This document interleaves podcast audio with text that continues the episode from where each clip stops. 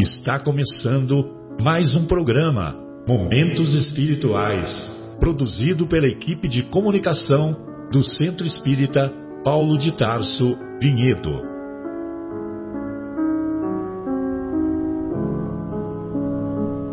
Se guardas contigo o estigma do sofrimento, indagando pela solução dos velhos problemas do ser e da dor, se percebes a nuvem que prenuncia a tormenta e o vórtice traiçoeiro das ondas em que navegas, vem conosco.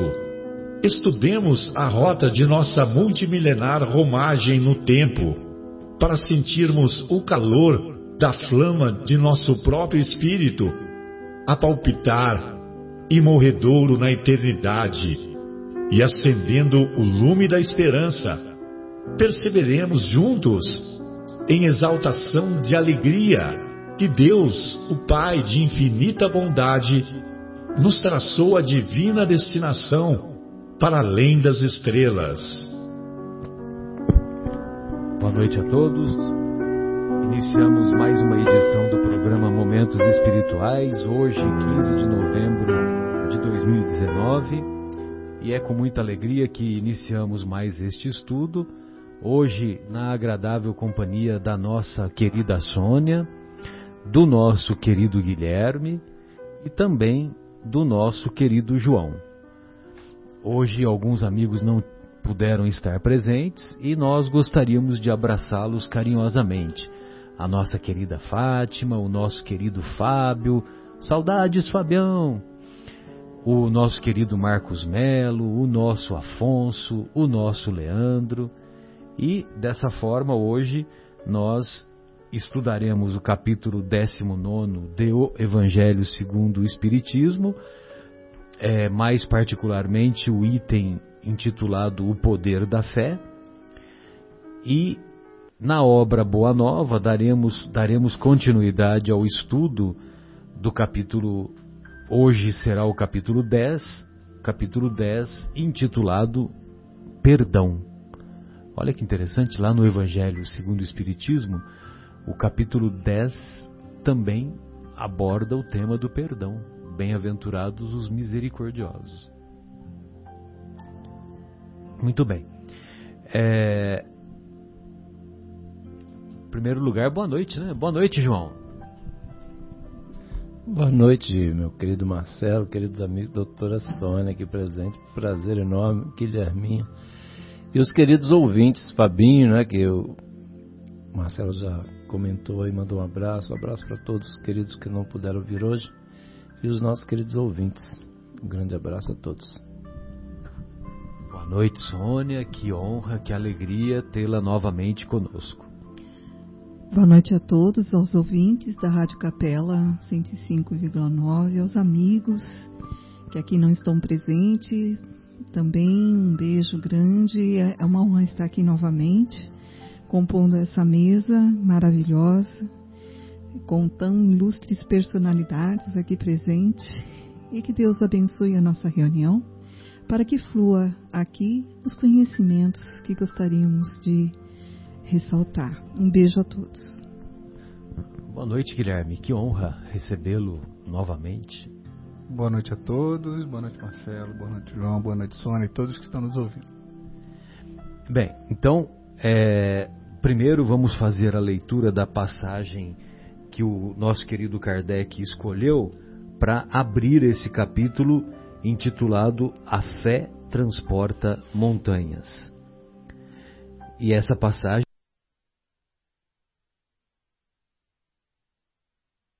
Mateus, das anotações do evangelista Mateus.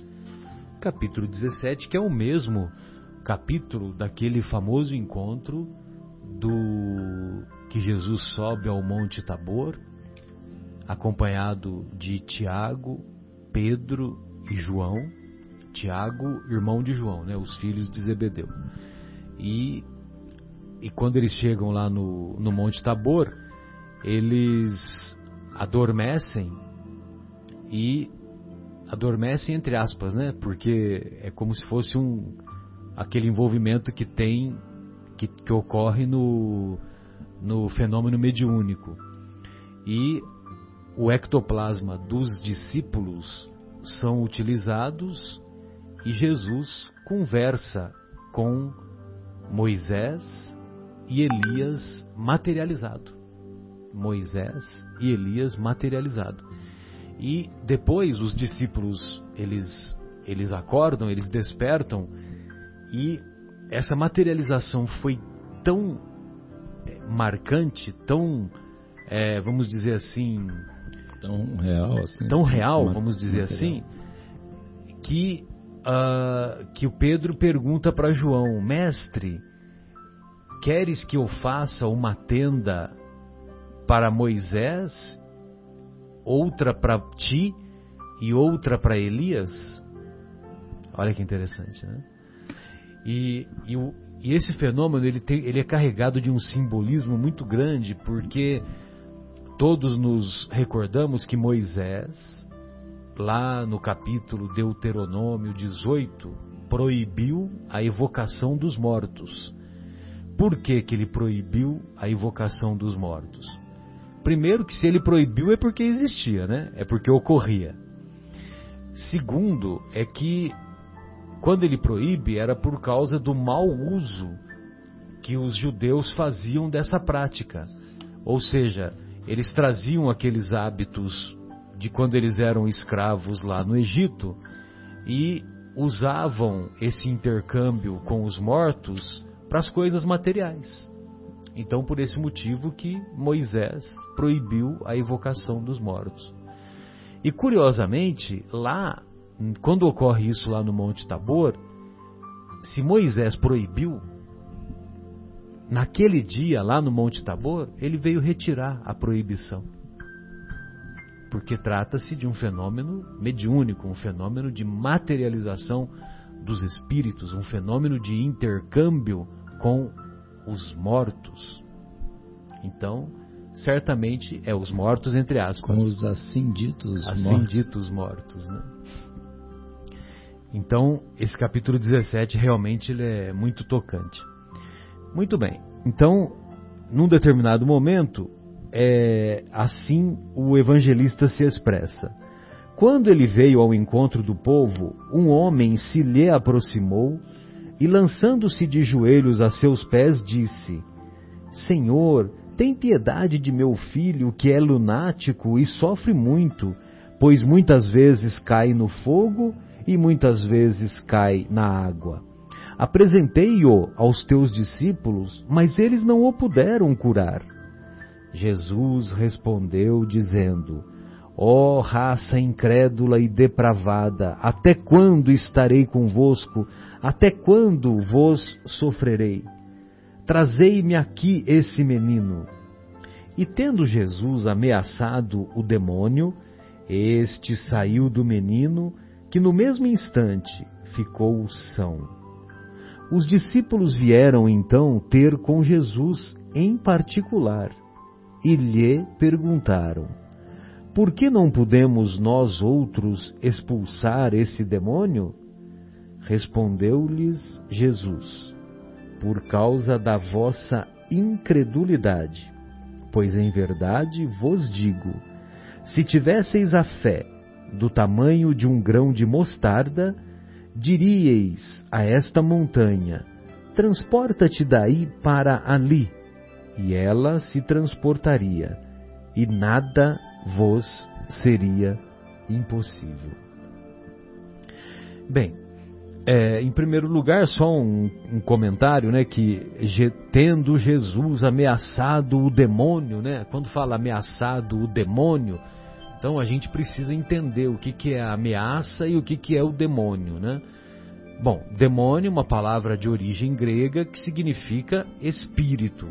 Na época de Jesus, não, não tinha o entendimento que depois, com o passar dos séculos, foi entendido o demônio como um ser, como uma entidade eternamente voltada para o mal. Então, demônio significa gênio, espírito não necessariamente mal. Então, só que o que, que acontecia? Esse menino que era lunático, ele era um obsediado, ele era é, ele recebia aquela influência negativa do espírito obsessor e esse espírito obsessor o induzia através do pensamento a ele a que ele caísse na água ou caísse no fogo. Ou seja, ele fazia essa indução através desse fenômeno de obsessão, desse fenômeno de sintonia espiritual. Para que haja a obsessão, é preciso que haja a sintonia do espírito encarnado com o espírito desencarnado. E se nós não temos o autocontrole necessário, nós entramos em sintonia com espíritos menos felizes que nos induzem a práticas infelizes, igualmente infelizes. Muito bem. E como esse menino, esse jovem, é, sofria dessa perseguição espiritual, vamos dizer assim, dessa obsessão espiritual, é, quando Jesus, imagine vocês, Jesus, quando é, estabeleceu a sua prática, a sua ação caridosa naqueles três anos, certamente que ele era acompanhado de uma equipe espiritual. Então, essa equipe espiritual dava suporte para ele. Então, quando Jesus, quando está escrito pelo evangelista, tendo Jesus ameaçado o demônio, não é que não é que ameaçou e, e expulsou, porque Jesus, imagina, é um Cristo planetário, é um espírito governador do planeta. Jesus não vai expulsar ninguém de, de perto de si.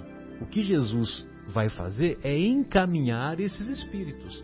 Então, esses espíritos foram encaminhados, foram socorridos, certamente foram doutrinados, foram curados pela equipe espiritual que acompanhava o Mestre e, cessada aquela influência negativa sobre o menino, sobre o filho daquele homem, essa influência negativa tendo desaparecido, o garoto ficou ficou curado. Né? Então, é dessa maneira que nós devemos entender, né? Ah, expulsou o demônio, né? Expulsou daquela ideia de que, olha, eu não quero te ver nunca mais. E não é assim. É, né? Fica uma expressão meio agressiva, né, Exato. Não, não existe nada, muito pelo contrário, é, não existe nada de agressão nesse processo, né? Em reuniões mediúnicas, né, que acontecem, né, que a gente presencia o que rola ali é muito carinho, né? Muito amor, né? Os espíritos são absolutamente acolhidos, atendidos e encaminhados pelos nossos benfeitores espirituais que são assim repletos de, de muito amor e muito carinho, né? Exatamente. Então, eles orientam, né? Eles orientam, os benfeitores espirituais orientam aqueles espíritos. Muito bem, mas no tocante ao, ao, ao assunto que nós vamos falar, né, sobre a fé, que se tivéssemos a fé do tamanho de um grão de mostarda, e essa comparação é uma comparação brilhante que o mestre faz, sempre fazendo analogias com a com a com, a, com os fenômenos da natureza. Então, ele simboliza a semente de mostarda, que é uma semente minúscula, minúscula, muito pequena mesmo. Quem quiser Basta pesquisar na internet que vocês vão poder ver que a semente de mostarda é muito pequena. É a cabeça de, uma, de, uma, de um alfinete. De um alfinete, exatamente. E ela é bem dura, né, Sônia? É bem endurecida. Então imagine vocês, se nós tivéssemos o tamanho, a fé desse tamanho, nós seríamos capazes de muitas proezas. Seríamos capazes de é, de transportar montanhas, como o mestre diz. Evidentemente que o mestre, quando diz transportar montanhas, ele está querendo dizer transportar, sobretudo, ou nos livrarmos, sobretudo, das montanhas de imperfeições que ainda carregamos dentro de nós mesmos. É, aquelas nossas velhas, conhecidas, nossas velhas dificuldades, né? E, e, é impressionante, né? Como sempre, quando é, vem igual da mesma forma, né? Que o livro dos Espíritos né, nos diz o seguinte, que o esforço né, que nós temos que fazer para suplantar essas montanhas, enfim, para a gente passar por cima das nossas dificuldades, é muito pequeno. É só a gente tomar a decisão e falar, não, a partir de agora eu vou fazer isso. E aí a gente faz, né, Sônia? É a questão 909, né? Que fala se nós conseguiríamos superar ou melhorar a, as nossas condições terrenas para se tornarmos espíritos melhores. Eu estou fazendo um resuminho breve. E... Nós sempre citamos no programa essa questão, isso quer dizer, com muita é, frequência. É impressionante, mas como que a gente debate sempre com ela, né? Porque ela está lá no primeiro degrau das nossas reformas íntimas, né? Ela é muito atualizada. E, e a gente tem que realmente ter boa vontade para a gente conseguir superar. E o que falta em nós é a boa vontade para nós conseguirmos superar. A fé, ela é uma palavra pequena, mas ela tem uma carga emocional e energética muito forte porque ela carrega confiança, ela carrega perseverança, a credibilidade. A fé, ela consegue fazer operações magnéticas, inclusive, porque você dá uma certeza. Então, quando você começa a manipular a fé, ela, ela vai abrindo um leque de, de coisas que você pode fazer. É, e veja bem, a gente fala que Jesus operava verdadeiros milagres. Mas todos os discípulos e apóstolos faziam o que Jesus fazia. Só nesse quesito é que eles não conseguiram entender por que que faltou essa condição de melhorar a situação do menino, né? E aí é que faltou, que Jesus explicou, faltou a fé, faltou mais perseverança, mais confiança, mais convicção, mais convicção, credibilidade que vocês podem é, realmente ajudar ou fazer. E também eu acho que vem um quesito muito importante, né? A qualidade moral. Jesus tinha uma qualidade moral que ele poderia fazer o que, que ele quisesse, ele, ele espelhava essa qualidade moral. Uh, e os discípulos e apóstolos, apesar de serem espíritos escolhidos por Jesus, eles também eram homens falhos, mas que tinham oportunidade de é, acrescentar a obra de Jesus com os trabalhos de implantação de uma nova era, né? Que é uma, uma era de amor, de paz, uma era de, de modificações, mudando um Deus, um Deus amoroso, um Deus caridoso, um Deus que está receptivo para todos, né? Eu acho muito bonita essa passagem da fé e a gente tem que aprender a cultivar. Né? Costumamos dizer que fé é, se resume em acreditar. E quando nós pesquisamos a origem da palavra fé, não é bem isso o que ocorre. Fé é uma palavra de origem grega que significa de origem grega chamada fides, que significa fidelidade. Então, ser portador de fé é ser fiel. Acreditar é uma coisa, ser fiel é outra coisa. Quando se tem fé, você age de acordo com aquilo que você acredita com aquilo que você tem como postulado em sua vida. A fé é a mãe de todas as virtudes. Por outro lado, acreditar é muito fácil. Acreditar é ser crente. Mas, se os reflexos da minha crença não se mostrarem nas minhas atitudes, no meu comportamento, eu não tenho fé. Eu apenas acredito. Então é preciso nós colocarmos esse entendimento no nosso comportamento. E para isso nós temos que buscar um pouco mais, que é o que faltou para os discípulos na passagem citada. Nós temos que buscar a convicção. E o que, que é a convicção? A convicção é a plena certeza naquilo que acredito. Plena certeza. Ou seja, é 100%. Quando nós não temos convicção, nós não temos fé. Sem convicção, não há fé. Quando há convicção, agora vem, quando há convicção, há comprometimento. E existe uma diferença entre envolvimento e comprometimento. Certamente, meu querido amigo Guilherme sabe estabelecer a história do, do ovo e do bacon.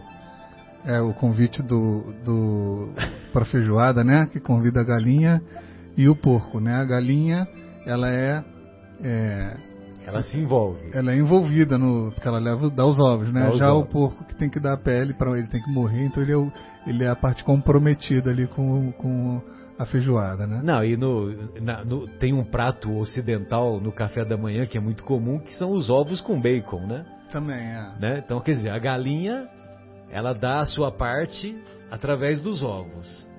Ou seja, ela se envolve, ela bota o ovo e vai embora. Não quer nem saber o que, que aconteceu, né? Agora, o porco não. O porco, ele está comprometido, né?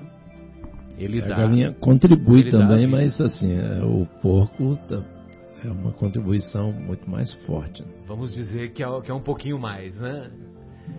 Então, quando há convicção, há comprometimento.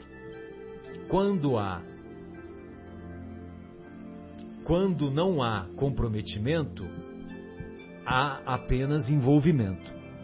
Então, envolvimento é diferente de comprometimento. Nós costumamos aderir aos princípios da doutrina, mas nós nos recusamos a nos transformarmos. Então, adesão é uma coisa, transformação é outra. Evidente que Estou dando exemplo, é, exemplo, exemplos gerais, né? exemplos genéricos, porque nós, embora nós, semos, nós sejamos dotados de imperfeições, isso não significa que nós estaremos com essas imperfeições para todo sempre e que essas imperfeições, algumas coisas nós já não melhoramos. Entendeu? Mas nós podemos fazer mais. Então imagine vocês, o Paulo de Tarso.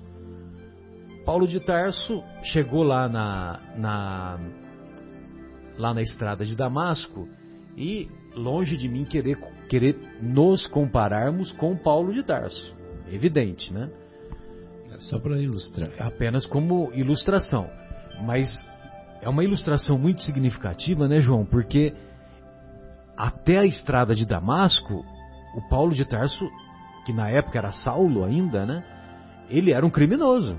É, inclusive o motivo da ida dele a, né, a, a Damasco, Damasco, era um motivo assim, não muito nobre, né? Era um motivo para perseguir o Ananias. É, exatamente, ele estava perseguindo. Que ele queria, ele tinha uma carta de prisão para o Ananias. Porque ele, ele considerava que ele era responsável pela morte da noiva. Né? Isso, isso.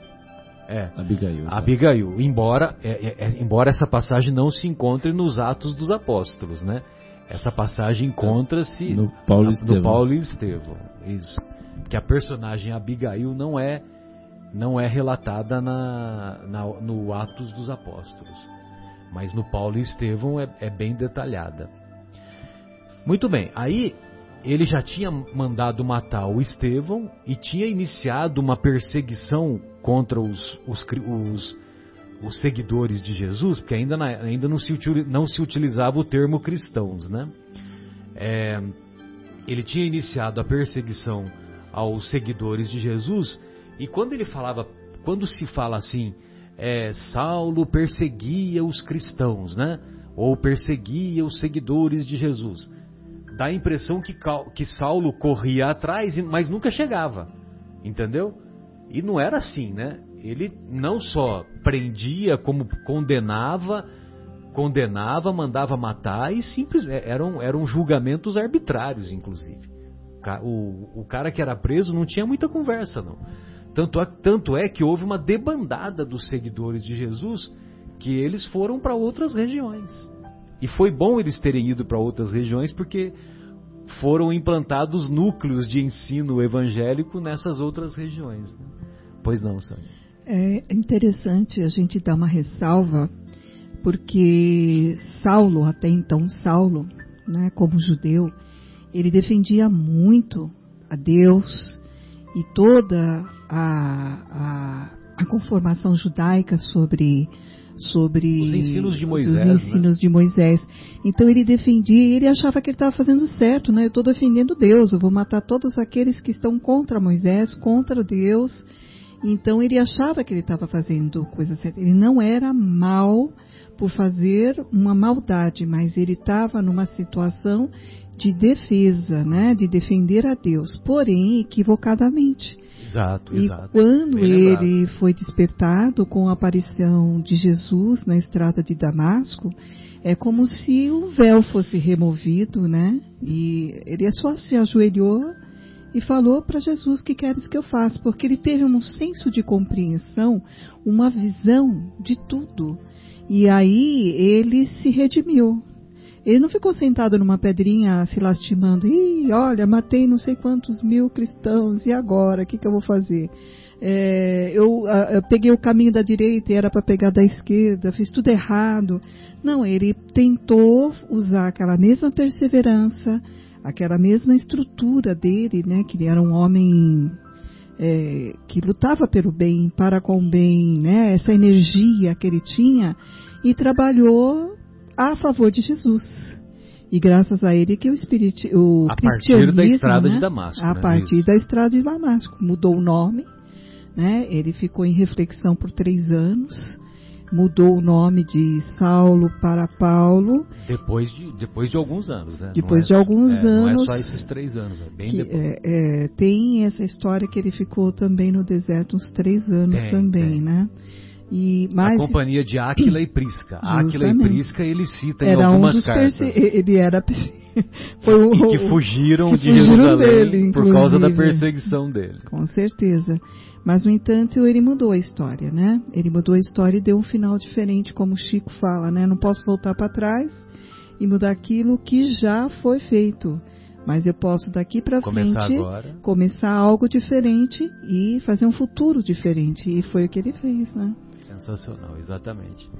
Então, e nesse, nesse modelo de adesão e transformação que eu estou colocando, viu, Sônia? É, quando ele encontra-se com o Mestre, que ele tem aquela visão espiritual, Jesus se apresenta e diz que é eu sou Jesus. Aí, é, que queres que eu faça? É, e Jesus tinha falado: não recalcitres contra os aguilhões. Ou seja, não seja teimoso me perseguindo. Porque no íntimo dele já tinha algumas, algumas mudanças. Pode falar, João, fica à vontade. Não, eu só ia lembrar que assim, é, primeiro, né, convidar os ouvintes, né, para ler, né, o Paulo Estevão, né, que é um livro sensacional, o melhor livro que eu já li algumas vezes, né. É, nessa, pelo menos nessa, nessa encadernação aqui. algumas vezes. Mas eh, lá eles, é, é, o Emmanuel né, cita que assim, o, o, o, Saulo ele já vinha, desde que saiu de lá, ele já não estava bem, ele já estava sentindo que algo grandioso ia acontecer com ele. Né? Estava trabalhando o seu mundo íntimo. É, o mundo íntimo, ele já estava, ele já tinha alguma coisa, ele já estava sentindo que o que ele estava fazendo tinha alguma coisa errada e que algo grande, muito grandioso ia acontecer na vida dele. E realmente essa aparição de Jesus foi um acontecimento assim, nossa, é muito marcante, né? Impressionante. É, houve uma mudança de 180 graus, né? Não pode, olha, na nossa vida não pode ter mudança de 360, né? Porque de 360 é, você volta, é, volta para o mesmo local. Lugar, exatamente. É, você pode dizer, eu dei uma guinada na minha vida de 180 graus, mas uma guinada de 360 não é legal. Muito bem. Aí o, o só, só para terminar o, o, raciocínio, então quando, quando o mestre encontra-se com, com o Saulo, é, ele diz para o Saulo, ou melhor, o Saulo diz, depois que foi tocado né, naquela visão espiritual e naquele diálogo que deve ter sido um acontecimento maravilhoso, né? Imagino eu. E aí ele diz para o mestre: Senhor, que queres que eu faça? Quando ele diz que queres que eu faça, ele já tinha aquela resolução íntima, ele já tinha aquela fé, aquela convicção dentro de si próprio. E aí, aí Jesus, olha só a psicologia do mestre. Olha só. Olha, é o seguinte, eu só vim aqui para alertá-lo que a sua missão não era essa de ficar me perseguindo. A sua missão é de pregar. Que nós combinamos antes de você vir aqui encarnar, o que nós combinamos era para você pregar os meus ensinos, era para você se unir ao, ao Estevão que você mandou matar, entendeu? Não era para você ficar perseguindo os meus seguidores, era para você se unir a eles. Então, eu quero dizer para você que você vai agora você vai entrar lá em Damasco, aí você vai você vai começar a fazer as pregações, você vai ser perseguido. Cada lugar que você entrar, quando você sair, você vai sair daquela cidade, daquela comunidade, daquela localidade, muitas vezes apedrejado, muitas vezes fugido. Você vai ter pelo menos dois naufrágios na sua vida. Você vai percorrer 8 mil quilômetros pregando os meus ensinos a pé, não é no lombo de, de burro, não é no lombo de cavalo, nada disso. Então, Jesus poderia ter falado tudo isso para ele. Só que Jesus é Cristo planetário. Jesus conhece a psicologia íntima de cada um de nós. Então, ele simplesmente disse para o Saulo: entre na cidade e lá lhe será dito o que, de, que você deve fazer. E aí, é, imagine vocês, se Jesus tivesse falado qual seria essa trajetória dele, aí o Saulo, Saulo, ô mestre, ó, é o seguinte, é, aqui foi muito bom, né? Foi legal te ver, foi bacana, mas eu vou voltar lá para o Sinédrio, tenho os meus amigos lá, né? Eu tô lá com a, com a minha vida. Será que, ele, será, será que ele quereria sair da zona de conforto dele? Será que ele sairia da zona de conforto dele? E é só nos recordarmos que só teve um amigo naquela caravana que foi para Damasco, apenas um amigo o acompanhou até uma estalagem e julgando-o enlouquecido, esse amigo deixou ele na estalagem e, e foi embora. E voltou para voltou Jerusalém. E todos conhecemos a história, depois veio. Não, inclusive, Marcelo, é, ele ficou cego ali, temporariamente, mas ficou cego ali né, naquele. Ele ficou cego durante três dias. Então, e aí você imagina que situação, né? De repente chegar num local para assumir, vamos dizer, receber instruções para uma missão e, e de uma hora para outra cego. Já pensou? É, imagina, imagina como é que esse espírito tem que ser valoroso para passar em cima dessa. Não é um pedregulho, isso é um monte, né? Uma grande montanha que ficou na frente. Para nós seria uma enorme montanha, né? Exato. Mas a cegueira vem ajudar a, a até na fé, né? Porque ele fica cego e depois como é que ele volta a ver, lembra? Nas mãos de quem? Exatamente, do Ananias, né? né? Então, seja, mas para fortalecer que... a fé dele, que realmente ele não estava tendo alucinação, que aquilo, aquilo era, era verdade, né? é. Era, caiu, as escamas caíram lá. Mas então, uma coisa que eu ia comentar. Caíram as escamas da cegueira, da isso cegueira, é assim exatamente. que ele descreve. É assim que Emmanuel descreve. Então, mas aí eu até eu ia comentar, Marcelo, que assim, essa questão, como a Sônia comentou também aqui, que assim Paulo era um homem assim de muita fé, né? Exatamente o que ele, o que ele muito valoroso, né? Defendendo com unhas e dentes, né? A, ele defendeu Moisés até o fim. Até o fim, como o próprio Estevão comentou é. quando estava sendo lá, né? Então. E ainda Estevão vaticinou, né? Quando conhecer Jesus, defenderá com o mesmo ardor, né? Exatamente, exatamente. Então era isso que eu queria até ressaltar, porque assim, né, igual a senhora estava comentando, só para deixar bem claro o quanto Paulo era muito, né? lendo né, a obra Paulo Estevão, né, a descrição né, de, de, da personalidade de Paulo é uma coisa maravilhosa. Saulo, né, antes dele se converter ao cristianismo, né? a descrição lá da personalidade de Saulo, né, que depois virou Paulo também, que é, né, continua sempre linda, né, a personalidade, né, a personagem é muito muito marcante. Então é, eu reforço aqui sugestão de leitura do livro Paulo Estevam.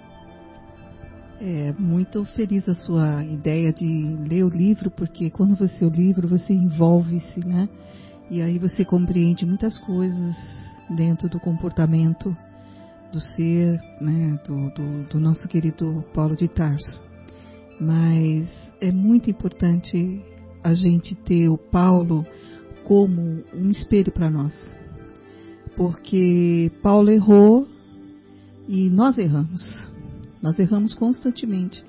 Mas Paulo não desistiu. E apesar de todas as dificuldades e intempéries que ele teve, e ele teve muitas, né? Diz que cada vez que ele era apedrejado, ele era jogado é, para fora da, da, do vilarejo, para fora do lugar, é, dos muros, no lixão. Toda cidade tem um lixão.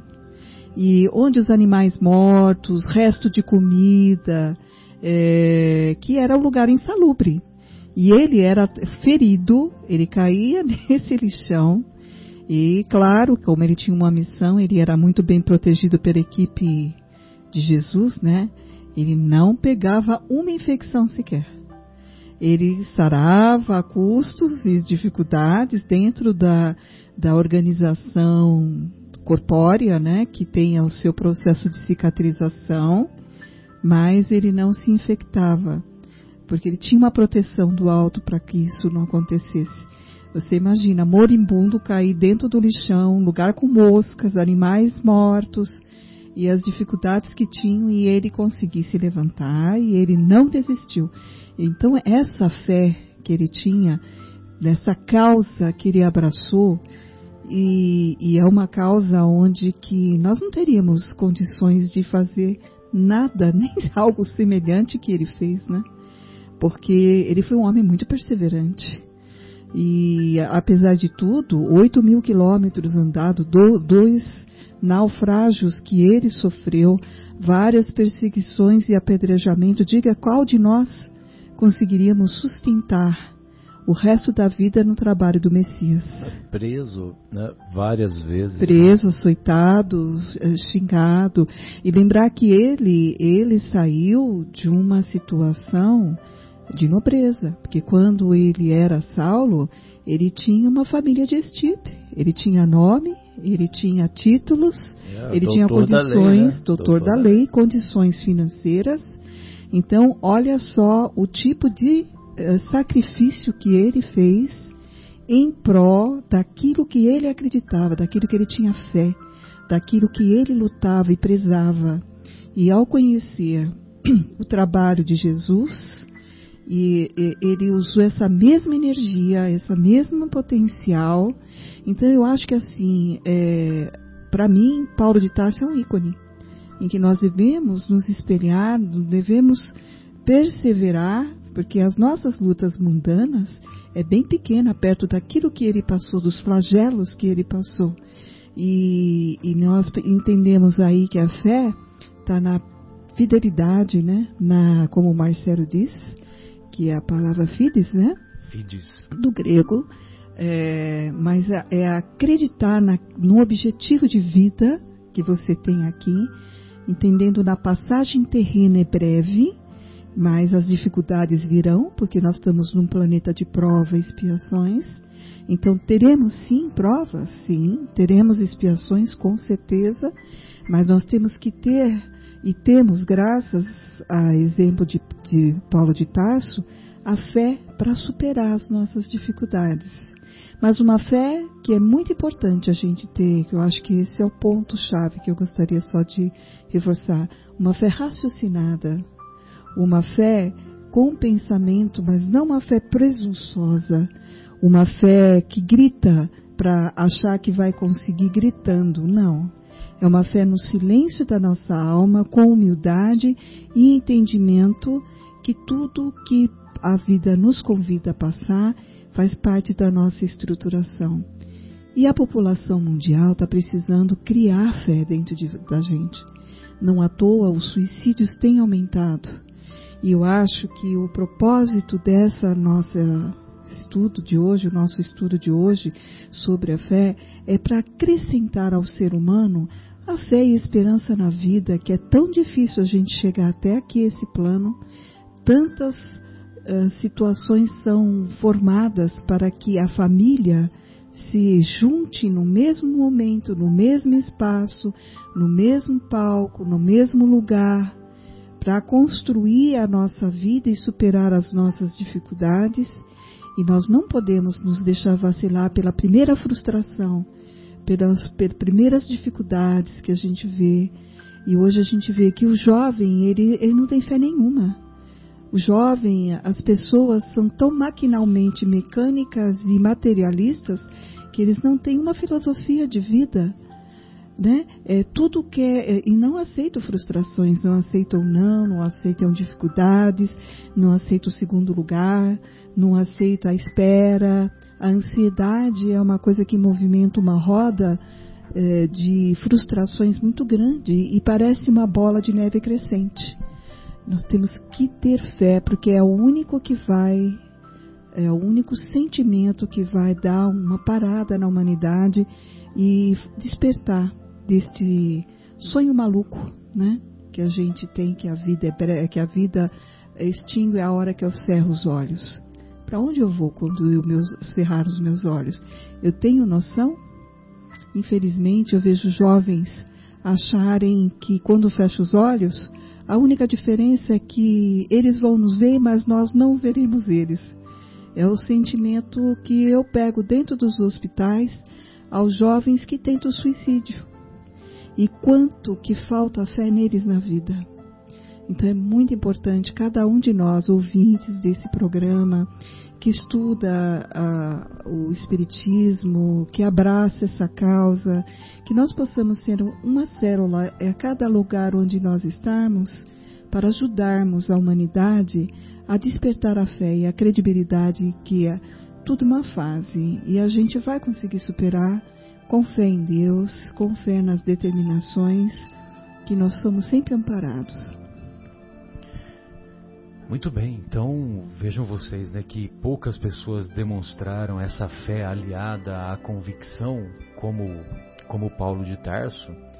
E nessa história de fé e convicção, isso me remete a uma história que ilustra bem é, esse sentimento de fé, quando numa determinada comunidade lá no interior dos Estados Unidos, uma determinada comunidade que fazia Fazia mais de quatro meses que não chovia e a população estava passando muitas dificuldades naquela região. E eles souberam de um, de um senhor muito pio, um senhor muito bom, que ele, é, quando era solicitado para que ele fosse auxiliar uma determinada comunidade, ele tinha tamanha fé que quando ele era chamado para orar por determinadas situações das mais variadas comunidades, que quando ele era chamado, que as coisas aconteciam, né? Que os problemas eram efetivamente resolvidos, né? Vamos dizer assim. E aí então, nessa comunidade, lembraram-se, ou melhor, o nome dele foi indicado, entraram em contato com ele e ele mandou o recado dizendo: Olha, eu vou, eu vou até aí sem problema nenhum, mas para eu ir, para eu fazer a oração, eu tenho que ter certeza que vocês têm fé. Porque se eu não tiver certeza que vocês têm fé, eu vou embora. Eu não quero saber. Eu vou embora e vocês que resolvam o problema de outra maneira. Muito bem. Aí ele chegou lá, chegou nessa determinada comunidade com o objetivo de pedir a Deus, né, de orar para que fosse possível chover e a chuva é, trouxesse melhorias né, para aquela comunidade, voltasse a trazer essas melhorias. Então ele chegou lá, toda, a, toda aquela comunidade se reuniu lá no, no, interior dos Estados Unidos, é muito comum a igreja, a igreja de origem protestante, e eles foram lá nessa igreja protestante, todos se reuniram o, o, senhor que foi chamado estava lá e ele tomou a palavra, tomou a palavra e disse: Olha, é, não vai ter oração, eu vou embora, foi um prazer conhecê-los, um abraço, fui, tchau. Aí todo mundo, mas como? Nós estamos aqui angustiados, estamos aqui torcendo, né? Viemos aqui na esperança de que você pudesse resolver o nosso problema. Aí ele disse: Olha, eu, eu avisei que eu só viria se eu tivesse certeza que vocês têm fé. E eu estou vendo aqui que ninguém tem fé. Nós não viemos aqui para orar, para chover? Quantos de vocês trouxeram guarda-chuva? Quantos de vocês trouxeram guarda-chuva? Então, essa, essa, essa, essa história ilustra que é importante sim ter a convicção. Essa, essa é ótima mesmo. Não, mas é verdade, né? Isso é, a gente conta, parece que é uma piada, né? É verdade. É mas verdade. é um, é um muito, fato que, que foi ocorrido e que dá essa, essa mensagem, né? E por outro lado, tem o pensamento do Khalil Gibran, nós sempre citamos aqui, é, que, que, que é um pensamento muito bonito, né? Quando ele diz que a fé é o salto no escuro nos braços de Deus. É muito linda essa imagem. Quem não tem fé não salta e nem abraça. Que era exatamente a situação que Saulo estava lá no escuro, né? Completamente estava cego. Né? Exatamente. Né? E, exatamente. Eu, e ele aguardou, e ele aguardou ele, os três dias. Confiou, lá. exatamente. Confiou. É, foi, lá não, não foi nada dito. fácil, lógico. Isso não quer dizer que ia ser fácil, né? Mas eu, eu, a Sônia falou uma coisa que, assim, não existe acaso, né? Então, ontem, na, nas minhas mensagens lá que eu mando, assim, pro pessoal do grupo, né, às quintas-feiras, a Sônia falou aqui agora, né, que é importante a gente ter fé, a fé raciocinada, os exemplos, né, Paulo, etc e tal. E aí, a mensagem, eu queria ler aqui, se vocês me permitirem, né, do livro... Permissão concedida, capitão. do livro Pão Nosso, a mensagem 33, né, Trabalhemos também, né, de Emmanuel. E aí ele diz assim, ele usa uma passagem dos Atos, exatamente o que você falou é a seguinte passagem: E dizendo, varões, por que fazeis essas coisas? Nós também somos homens como vós, sujeitos às mesmas paixões. Isso é Atos capítulo 14, versículo 15. Então, o Emmanuel, ele trabalha, discorre em cima dessa mensagem o seguinte, ele diz assim, o grito de, de Paulo e Barnabé ainda repercute entre os aprendizes fiéis. A família cristã, muita vez, ha desejado perpetuar a ilusão dos, dos habitantes de Listra, que era a cidade que eles estavam né, visitando. Os missionários da revelação não possuem privilégios ante o espírito de testemunho pessoal no serviço. As realizações que poderíamos apontar por graça ou prerrogativa especial nada mais exprimem senão o profundo esforço deles mesmos no sentido de aprender e aplicar com Jesus. O Cristo não fundou com a sua doutrina um sistema de deuses e devotos separados entre si. Criou o vigoroso organismo de transformação espiritual para o bem supremo, destinado a todos os corações, sedentos de luz, amor e verdade. No Evangelho, vemos Madalena arrastando dolorosos enganos, Paulo perseguindo ideais salvadores, Pedro negando o divino amigo, Marcos em luta com as próprias hesitações. Entretanto, ainda aí contemplamos a filha de Magdala renovada no caminho redentor, o grande perseguidor convertido em arauto da Boa Nova. O discípulo frágil conduzido à glória espiritual e o companheiro vacilante transformado em evangelista da humanidade inteira. O cristianismo é fonte bendita de restauração da alma para Deus. O mal de muitos aprendizes procede da idolatria a que se entregam em derredor dos valorosos expoentes da fé viva que aceitam no sacrifício a verdadeira fórmula de elevação. Imaginam-nos em, em tronos de fantasia e rojam-se-lhe aos pés, sentindo-se confundidos, inaptos e miseráveis, esquecendo que o Pai concede a todos os filhos as energias necessárias à vitória. Naturalmente, todos devemos amor e respeito aos grandes vultos do caminho cristão. Todavia, por isto mesmo, não podemos olvidar que Paulo e Pedro, como tantos outros, saíram das fraquezas humanas para os dons celestiais e que o planeta terreno é uma escola de iluminação, poder e triunfo, sempre que buscamos entender-lhe a grandiosa missão. Então, que coisa sensacional, sensacional para a gente. A Sônia puxou essa coisa, eu nem ia puxar essa lição de ontem, estava pensando, mas na hora que ela falou do exemplo de Paulo, aí eu puxei e falei, não, Sim. então é para é a gente falar essa questão, porque assim, a gente fica preso, amarrado à questão de idolatrar a imagem de Paulo. Não, é para a gente usar a imagem, olha o que, que ele fez, olha de onde ele saiu, para onde ele chegou. Pedro que negou Cristo lá, né? Olha o papel que ele fez, é só a gente ler nos livros, né? É o próprio Marcos Evangelista que ele participou da primeira viagem de Paulo. A, a primeira viagem de Paulo foi acompanhada de Paulo, Barnabé e Marcos. E Marcos. Marcos era sobrinho de Pedro. Aí chegou na metade da viagem, ele, ele falou: Ô Saulo, isso não é para mim, não, viu? e ele pegou e voltou. É. Ele voltou, só que ele volta e depois, quando ele volta, ele acaba se acaba sendo o autor de, de um dos evangelhos. Exatamente. E se ele foi um, de, um, dos evangeli, é, um dos autores do evangelho, significa que ele, evidentemente, é, transformou-se, né? transformou. não apenas e, aderiu. E aí essa questão do exemplo, né, Marcelo? Ao invés de a gente ficar só ah, ajoelhando, olhando, vendo o exemplo, não, é para ver o que, que ele fez e o que, que nós estamos fazendo? Né? Voltando à pergunta 909 do Livro dos Espíritos, né?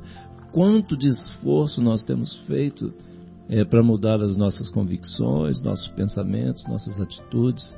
Quanto esforço a gente tem efetivamente, assim, honestamente, sinceramente feito? E para a gente aproveitar esta como né, já foi dito, nós precisamos, o Haroldo acho que falou, né? quem foi que falou, que eu não lembro agora, fugiu que gente, nós precisamos aproveitar essa encarnação, né? Nós já estamos aqui, dá uma mão de obra danada para a gente chegar aqui, convencer o pai e a mãe para nascer nós lá, aqueles trupicinhos, né? Estamos aqui e a gente chegar e agora ficar só enrolando, chegar no final da encarnação lá, o nosso mentor espiritual vai chegar lá, João, e aí, o que, que você fez? Nada, só uma, uma coisinha ou outra lá, mais ou menos, meia boca. É, é, é bem lembrado isso principalmente que os espíritas é, foi dado uma concessão, né, para nós. É, nós, como todos os espíritos reencarnacionistas, nós tivemos os nossos erros nas nossas vidas passadas. Mas uh, o convite de Jesus para que nós pudéssemos elevar a obra dele é uma chance de nós nos redimirmos do nosso mal. E quanto mais conhecimento, muito será dado, muito será cobrado aquele que muito lhe foi dado. O que, que foi dado? Conhecimento. Se você tem conhecimento, vai ser cobrado esse conhecimento da responsabilidade que você tem sobre isso. Então nós temos um dever para com Jesus, um dever muito sério de que todo esse conhecimento que nos chega não fique só em palavras, mas que nós possamos ser atuantes, né? Atuar e mais uma vez, Paulo de Tarso fala, né? Que a caridade, né? É o amor em ação. É, não adianta, você pode ter fé, pode ter esperança, mas você também tem que ter a caridade. E a caridade é a prática. Não adianta você falar e não praticar. Então é um conjunto, né? Um conjunto da obra aí para a gente conseguir superar. Hoje a lição da fé é o que está em destaque, né? E nós temos que ter essa responsabilidade pra, com Jesus, para que essa obra seja divulgada e possa atingir todos os corações e despertar, né? Despertar a responsabilidade, porque a oportunidade de reencarnação é difícil. E uma vez que ela chega, a gente tem que saber cumpri-la. Porque a hora que a gente for embora vai ser cobrado. O que, que a gente fez? O que, que nós nos comprometemos? Até onde nós né, realmente vestimos a camisa de Jesus Cristo né, em cima do trabalho dele? É essa situação que a gente tem que ter na mente, né? Pois não, pode falar, João. É, e, e, essa e, e, o que moveu, o que me veio assim, é o seguinte, essas grandes figuras, né, do cristianismo que a gente vê nos filmes que passam, aqueles filmes bonitos, tal, que se entregam lá aos leões, às feras e tudo mais. O que levou esses, né, esses queridos a, a conseguir atingir, né, essa sublimação, né, vamos dizer assim, foi a fé.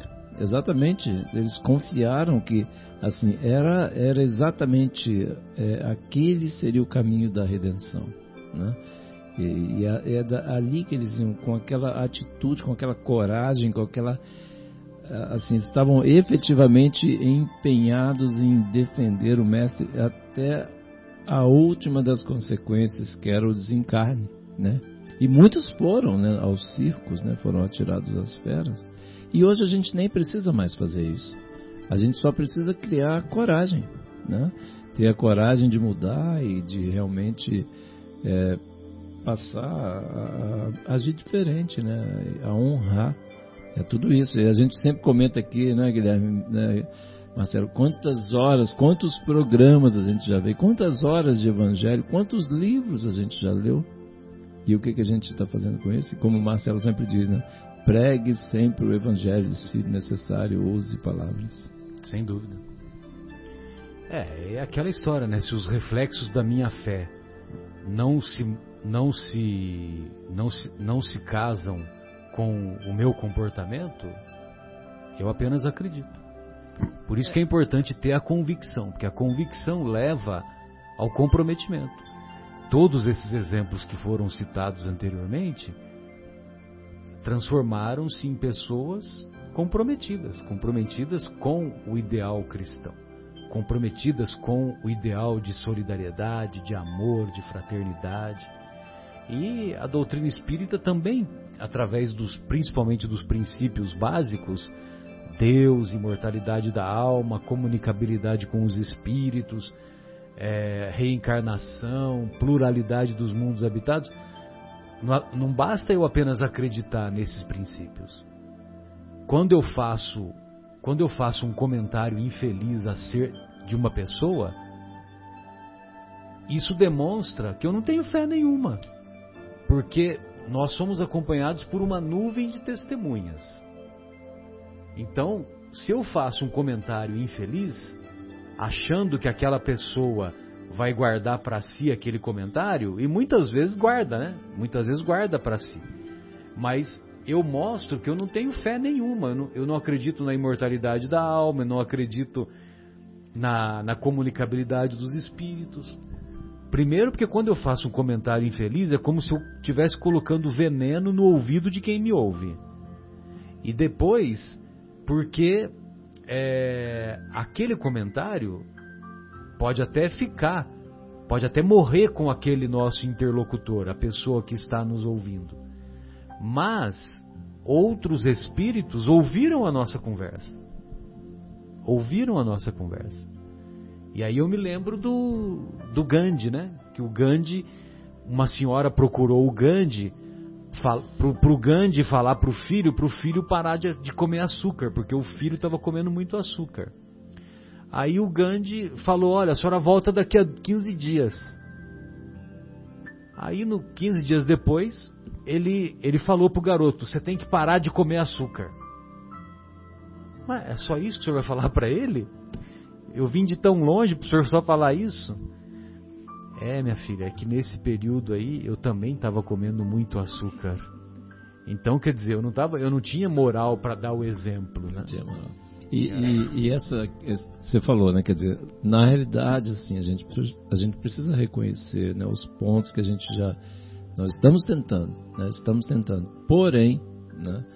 É, a gente tem que ter muito claro na nossa na nossa mente, né?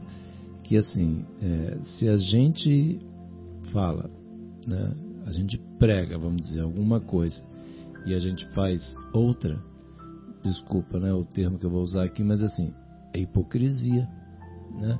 Então nós precisamos parar de hipocrisia. Porque assim, igual aquela história, quem é mesmo que a gente está querendo enganar aqui? Né? Me lembra aí que eu esqueci. É, a si próprio. Né? Então, quer dizer, não faz sentido. Né? Então, assim, nós precisamos aproveitar essa bendita oportunidade né, que é da encarnação e, e seguirmos em frente, renovando esse nosso velho coração. Então, vamos agora para o nosso super intervalo musical. Com a música Rompendo em